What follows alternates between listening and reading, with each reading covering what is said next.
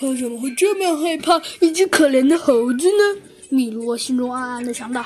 好的，可可，别害怕，是我，我就站在你跟前。你还是去给我们准备羚羊肉吃吧。这么说，你不是猴子，真的吗？哎，可可，我们的俘虏呢？他怎么样了？很好，先生，他一直待在车里，但是他们却没注意到啊。只见在黑暗中，一个人影偷偷的溜走了。第二天清晨，先生，先生，那个俘虏逃走了。什么？丁丁啊，先是一惊，他后来又说道：“哦，算了，逃就逃了吧，我们继续赶路。”于是啊，丁丁又开启了他的小校车。瞧，前面有条铁路。怎么了？出了什么事儿？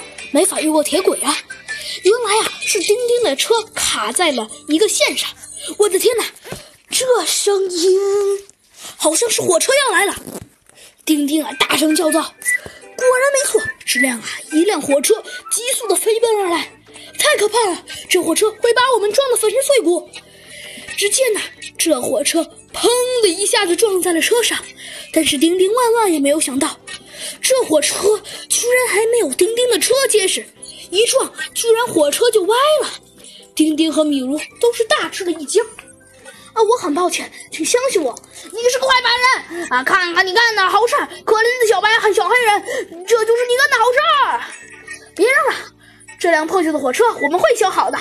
破旧的火车，这车都够漂亮极了！来，大家一起动手吧！我累了，动手干吧，快！让这只小狗自个儿来干，你们不觉得害臊吗？来呀，你们这帮懒汉，来推呀！快去推呀！你们到底去还是不去？丁丁有些生气的说道：“可是这会把我的衣服弄脏的。”唉，好了，上车吧。有些人嘟嘟囔囔道。这个白人老头，这个白人老头可真够滑稽的。先生，机车开不动了，都撞坏了。你们等一下，我会有办法的。丁丁到底有什么办法呢？那我们就先下集再见吧，拜拜。